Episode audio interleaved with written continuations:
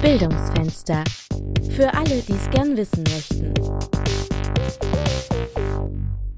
Hallo und schön, dass ihr wieder eingeschaltet habt. Mein Name ist Lena Wiesler und ich bin jetzt seit etwas über einem Jahr Teil des E-Learning-Teams der Hochschule Bonn-Rhein-Sieg. Das heißt, ich habe hier noch nie einen vollen Hörsaal gesehen und ich habe noch keine einzige Veranstaltung in Präsenz durchgeführt. Aber das soll sich jetzt ändern. Wir stehen in den Startlöchern für das Wintersemester, planen Präsenzveranstaltungen und hybride Formate, an denen manche vor Ort und andere online teilnehmen. Damit hängt auch ein Thema zusammen, das mich in den letzten Monaten immer wieder beschäftigt hat. Soziale Präsenz in der Lehre. Darüber möchte ich mit einer Professorin sprechen, die sich besonders engagiert für ihre Studierenden einsetzt. Wir schauen uns gemeinsam an, was eigentlich eine Präsenzhochschule ausmacht, wie sich die letzten Semester auf die mentale Gesundheit der Studierenden ausgewirkt haben und wie trotz Corona Netzwerke und sozialer Austausch entstehen. Herzlich willkommen, Frau Prof. Dr. Buchholz. Vielen Dank. Frau Buchholz, Sie sind Professorin für BWL bei uns an der Hochschule Bonn-Rhein-Sieg. Wie sehr vermissen Sie denn den ganz normalen Hochschulalltag? Den vermisse ich unglaublich. mir ja. fehlen die Studierenden, mir fehlt das Miteinander, mir fehlt die Interaktion. Mir fehlt die jugendliche Lebensfreude mitzuerleben. Ich lerne sehr, sehr viel auch immer von meinen Studierenden und das alles fehlt. Mhm. Ja, das kann ich gut nachvollziehen. Jetzt könnte man ja sagen, an Fernunis klappt es doch auch mit dem Lehren und Lernen. Warum glauben Sie, ist denn die soziale Präsenz wichtig für den Lernort Hochschule? Ja, also erstmal sind wir ja eine Präsenzhochschule, das glaube ich ist das Allerwichtigste. Und was ich so erlebe, sagen die Studierenden auch, das sind ja alles ganz gute Kompromisse, das sind Notlösungen. Aber die, ja. der größte Wunsch wäre wieder in Präsenz in die Hochschule, bei fast allen Studierenden. Und da sehe ich auch gerade ganz, ganz viele Punkte, die für uns als Hochschule wichtig sind, weil wir sind ja ein Ort, an dem soziale Distanz überwunden wird. Und dieses Überwinden der sozialen Distanz ist ja ein ganz wesentliches Element unserer Gesellschaft und auch unserer Demokratie. Mhm. Und da erfüllen wir eine wesentliche Aufgabe, in eine, ein wesentliches soziales Element. Und das geht einfach verloren. Gerade das Kennenlernen von Menschen aus anderen Kulturkreisen, aus anderem sozialen Hintergrund, diese Zufallsbegegnungen, das geht ja mhm. leider komplett verloren. Ja, also diese Durch Durchmischung, die auch an der Hochschule stattfindet. Genau. Ja. Sie sind auch Gleichstellungsbeauftragte Ihres Fachbereichs. Beeinflusst das auch so ein bisschen Ihren Blick auf die Studierenden? Ganz bestimmt. Ich sehe vor allem, dass eben in dieser Pandemie sowohl bei den Studierenden als auch bei den Schülern die Nicht-Privilegierten verlieren. Nicht privilegiert hinsichtlich schnellem Internet, finanzieller Sicherheit, mhm. familiäres Gefüge, alles, was dazugehört. Auch ein Raum zum Lernen und zum Arbeiten. Es ist ja was völlig anderes, ob ich zu Hause lernen muss und immer meinen kleinen Bruder von einem Jahr auf dem Schoß habe. So mhm sehen wir natürlich im digitalen Unterricht. Das gibt es. Ja, und ähm, das ist was völlig anderes, ob ich dann irgendwo in einem Zimmerchen sitze und äh, eben äh, um mich rum tobt das Familienleben oder ob ich mich irgendwie so privilegiert aufstellen kann, dass ich Ruhe einerseits zum Arbeiten habe und andererseits aber auch familiären Anschluss, um ein sozialer Mensch zu bleiben. Mhm. Gerade auch die ausländischen Studierenden, die zu uns kommen und die dann in kleinen Zimmern für sich alleine sitzen, die klagen auch darüber, dass ihr Deutsch eher schlechter wird, dass sie eben so wenig normal live gesprochene Sprache erleben und selber sprechen. Ja, das heißt, bestimmte Studierendengruppen werden da vor allem benachteiligt. Auf jeden Fall. So wie es in ja. der gesamten Gesellschaft ist, ist es eben auch in der Hochschule. Ähm, die Verhältnismäßigkeit, wie jemand betroffen ist, das ist eben ganz stark davon beeinflusst, ob man privilegiert ist oder nicht. Ja. Gibt es da irgendeine Möglichkeit, auch benachteiligte Studierende online mitzunehmen?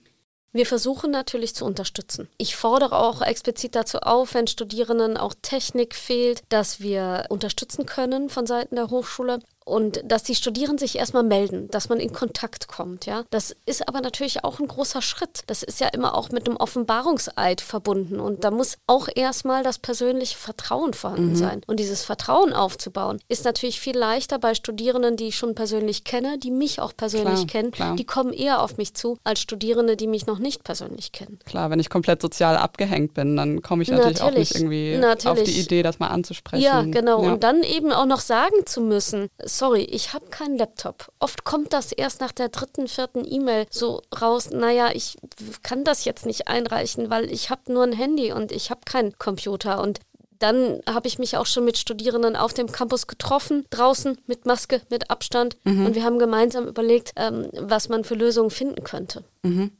Hatten Sie denn das Gefühl, dass in Hochschulen auch generell das Thema mentale Gesundheit der Studierenden in den letzten Monaten als Thema präsent war? Ich denke, es ist ähm, ja, wer eine Synapse dafür hat, bei dem ist es sicherlich sehr präsent. ja. Wer die Synapse nicht hat, für den wird es eher nicht so wahrgenommen. Und auch da gibt es natürlich auch wieder Studierende, die sagen, ich habe ja meine Freunde, wobei ich immer denke, ja, man hat seine Freunde, aber eigentlich ist das Studium immer der Ort, in dem die Freunde nochmal explodieren. Mhm. Und ja. da ist es ja auch, das verpasst man leider im Digitalen sehr viel mehr, weil eben die Zufallsbegegnungen wegfallen. Aber äh, so grundsätzlich denke ich, dass wir als Hochschule natürlich schon versuchen, da aufmerksam zu sein und auch durch unsere Aktivitäten erstmal ein Zeichen nach draußen senden, dass es dass wir merken, dass es eine Schwierigkeit ist. Und ich glaube, wenn es gelingt, offen und ehrlich selber darüber zu sprechen, dass es auch für uns Dozenten oft schwer ist, nur in diesem digitalen Raum eben zu schwarzen Kacheln zu sprechen und nicht mehr mhm. mit Menschen zu sprechen, desto mehr wir auch ähm, das zum Thema machen, desto eher besteht auch die Chance, dass die Studierenden sich trauen, dieses Thema anzusprechen. Ja. Sie betreuen gerade eine Abschlussarbeit zum Thema soziale Isolation. Haben Sie da auch noch mal mehr mitbekommen, wo wirklich die Schwerpunkte bei den Problemen liegen? Ja, ähm, eine Studentin von mir hat sich in einer empirischen Studie unter unseren Studierenden mit dem Thema auseinandergesetzt und gefragt, was fehlt denn am meisten? Und an erster Stelle wird eben genannt, dass den Studierenden die Zufallsbegegnungen fehlen, mhm. die Diskussion das normale Studentenleben, das gemeinsame Essen in der Mensa, die gemeinsame Zugfahrt zum Campus und eben die Interaktion mit Mitstudierenden und mit Lehrenden. In dieser Studie haben 40 Prozent gesagt, dass sie für sich selber die feste Überzeugung oder das feste Erleben haben, dass es ihnen in einem normalen Studium mental viel besser gehen würde. Das mhm. sind 40 Prozent, das ist sehr viel mhm. für diese höchste Zustimmung. Außerdem äußern die Studierenden, dass sie ihnen Räume fehlen zum Lernen, um in Ruhe zu lernen. Und das ist, denke ich, etwas, wo wir als Hochschule uns auch wirklich Gedanken machen müssen, was künftig gehen wird, dass wir wieder Bibliotheken oder die Bibliotheken waren ja viel offen, aber dass dort auch die Arbeitsplätze wieder geschaffen werden können, dass Studierende einen ruhigen Raum zum Lernen und aber auch zum Teilnehmen von Vorlesungen vielleicht an der Hochschule mhm. nutzen können. Ja, ja, total. Das Thema kriege ich auch immer wieder mit, dass hier in der Bibliothek geschaut wird, wie kann der Lernraum wirklich offen bleiben, damit genau. die Studierenden kommen können. Ja. Okay, was würden Sie denn sagen, Frau Buchhaus, was Sie als Professorin und insbesondere in Ihrer Rolle als Lehrende ausmacht? Meine Lehrhaltung ist, ich sehe sie. Mhm. Das heißt, ich sehe meine Studierenden, ich lerne deren Namen, mhm. ich lerne die Gesichter kennen, ich spreche die Studierenden mit Namen an und begleite die jungen Menschen ein Stück ihres Lebensweges. Mhm. Dazu gehört auch, dass ich in meinen Vorlesungen an Gesichtsausdrücken und an scharrenden Füßen erkennen kann, ob das, was ich sage, verstanden wird oder was nicht. Ja. Und das geht im Digitalen natürlich leider auch Das verloren. fehlt jetzt, ja, ja. Sie sind in Ihren Vorlesungen sehr engagiert, habe ich jetzt rausgehört. Was haben Sie denn auch noch außerhalb der Vorlesungen umgesetzt? Also ich habe da so ein bisschen was mitbekommen, dass Sie verschiedene Veranstaltungen organisiert haben mit Studierenden und für Studierende. Was waren denn da so die Ideen in den letzten Semestern? Ich habe letztlich drei Elemente, die ich ähm, etabliert habe. Das erste Element ist, dass wir versucht haben, die Erstsemester, soweit es geht, immer einmal in kleinen Gruppen in Präsenz auf den Campus zu bekommen. Mhm. Also in Präsenz 20 Leute und dann bei diesem Präsenztreffen wirklich das Kennenlernen in den Vordergrund stellen. Das heißt, jeder Student bekommt einen großen Flipchartbogen und stellt sich erstmal selber vor. Das bin ich, da komme ich her, ich bin so mhm. alt, meine Katze heißt und einfach um so diese Verbindung zu schaffen. Das sind die nach Möglichkeit eben ein Präsenztreffen. Mhm. Das haben sehr viele dankend angenommen und das war auch wirklich ein, ein schönes Erlebnis. Das zweite Element ist, dass wir die digitalen Spieleabende etabliert haben. Das dritte Element ist das Bilden von Lerntandems. Das mhm. heißt, zu Beginn des Semesters schauen wir direkt in einem Padlet, wer wohnt wo. Ja. Und dann gilt die explizite Aufforderung, tut euch doch einfach immer zu zweit zusammen. Trefft euch donnerstags morgens und guckt vier Stunden Statistik oder bearbeitet vier Stunden Statistik zusammen. Und diese räumliche Vernetzung, dann zu sehen, ah, da wohnt jemand in Bad Kreuznach und da wohnt jemand in Koblenz. Wir könnten uns doch einmal in der Woche dort und einmal dort treffen. Das zu fördern, bringt sehr, sehr viel. Mhm. Das kommt das auch gut diese, an bei den Studierenden? Ja, das sind die Lerntandems. Das kommt sicherlich bei den Studierenden gut an, vor allem, dass man nicht so suchen muss, wer wohnt denn in meiner Nähe, ja. wenn man eben weiterhin woanders wohnt, nicht hier in, in, der, in der Bonner Gegend. Da ist es natürlich auch so, die Studierenden, die eher offen sind und eh noch relativ gut vernetzt sind, die schaffen auch den Schritt. Diejenigen, die vielleicht schon in einer gewissen Lethargie drin sind, für die ist natürlich auch das schwerer. Aber durchgängig sind die Berichte, dass die Studierenden sagen, wenn sie es geschafft haben, da wieder aus der Komfortzone rauszukommen, über den Schatten zu springen und sich gemeinsam eben zu lernen, dass das sehr, sehr viel, sehr viel einfacher ist. Das gemeinsame Lernen aktiviert ja auch viel mehr Sinne und je mehr mhm. Sinne beim Lernen beteiligt sind, desto besser bleibt etwas hängen. Ja. Wenn ich jemandem etwas erkläre, dazu etwas male, zeichne, der Raum einen Geruch hat, man gemeinsam lacht und erzählt, dann ist es einfach viel leichter zu lernen. Ja.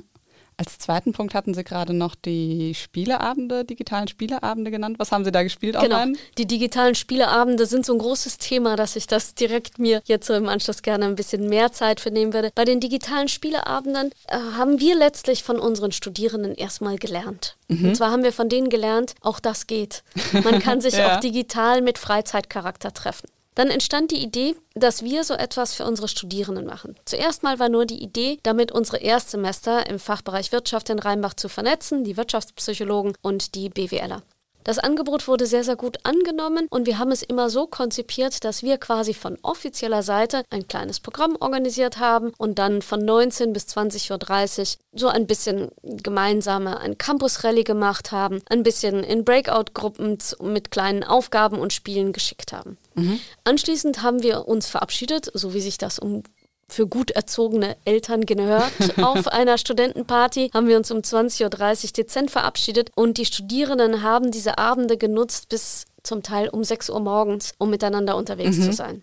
Und das freut uns natürlich immens. Letztlich ist das eine Idee, mit der wir zwei Sachen verfolgen. Zum einen natürlich die Interaktion als solche zu fördern, zum anderen aber auch ganz klar ein Zeichen von Seiten der Hochschule und der Lehrenden zu senden, uns ist es nicht egal. Ja.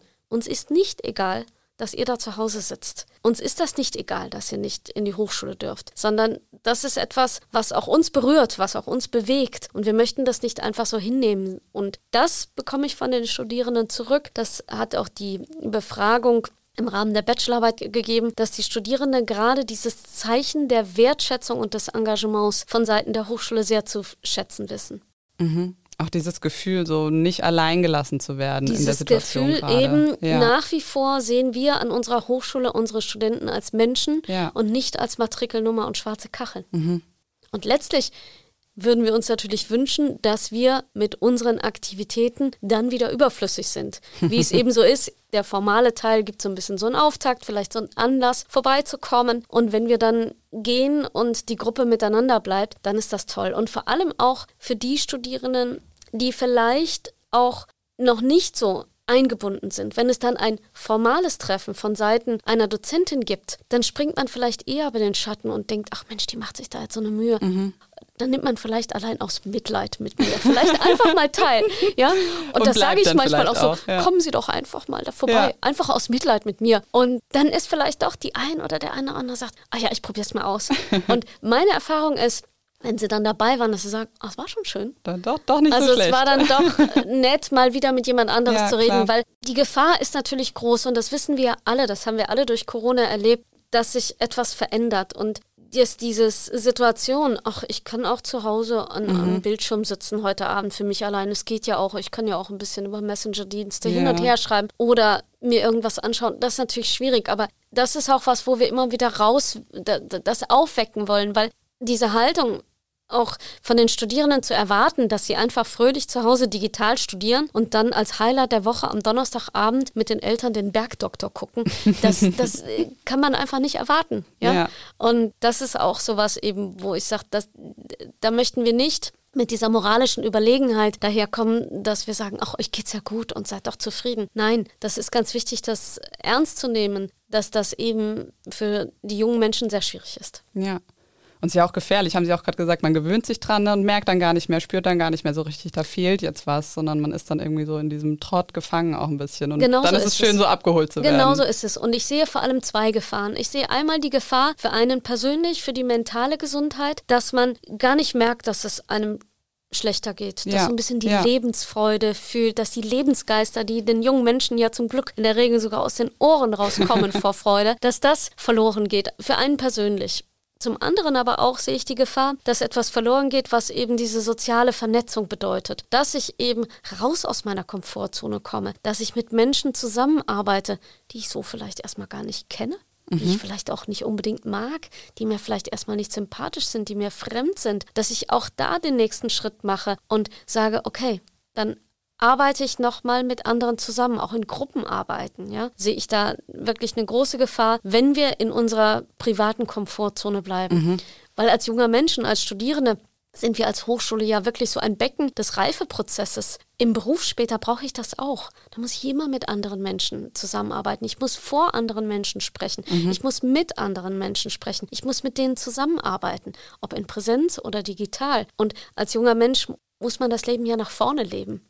Und das ist ein wichtiger Baustein in der Hochschule, dass man eben auch das üben kann. Ja, ich meine einerseits für die Arbeitswelt und andererseits ja auch diese, dieser demokratische Austausch, also dass in der Gesellschaft einfach Austausch stattfinden kann zwischen verschiedenen Perspektiven. Ne? Ganz genau. Und da sehe ich einen ganz, ganz großen Punkt, dass wir in dem digitalen Studium noch mehr als sonst ermöglichen, dass man sich im eigenen Privaten zurückzieht. Also der Rückzug ins Private und kein gesellschaftliches Lean-In. Das ist natürlich für uns als Gesellschaft eine immense Gefahr. Ja.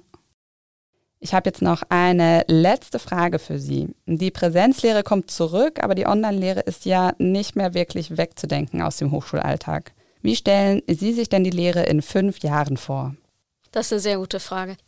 Jetzt haben wir in Rheinbach natürlich noch die Besonderheit, dass wir durch die Flut so stark betroffen sind Ja. und unsere Hörsäle nicht nutzen können. Ich würde mir wünschen, dass wir nach wie vor digitale Angebote haben, Mhm. aber dass wir ganz, ganz viel wieder in Präsenz zusammenkommen. Und ich glaube ehrlich gesagt, dass die große Bedeutung der Präsenz und des Miteinanderarbeitens für alle Studierenden in ihrer Wichtigkeit eigentlich uns erst durch diese Corona-Krise bewusst geworden ist.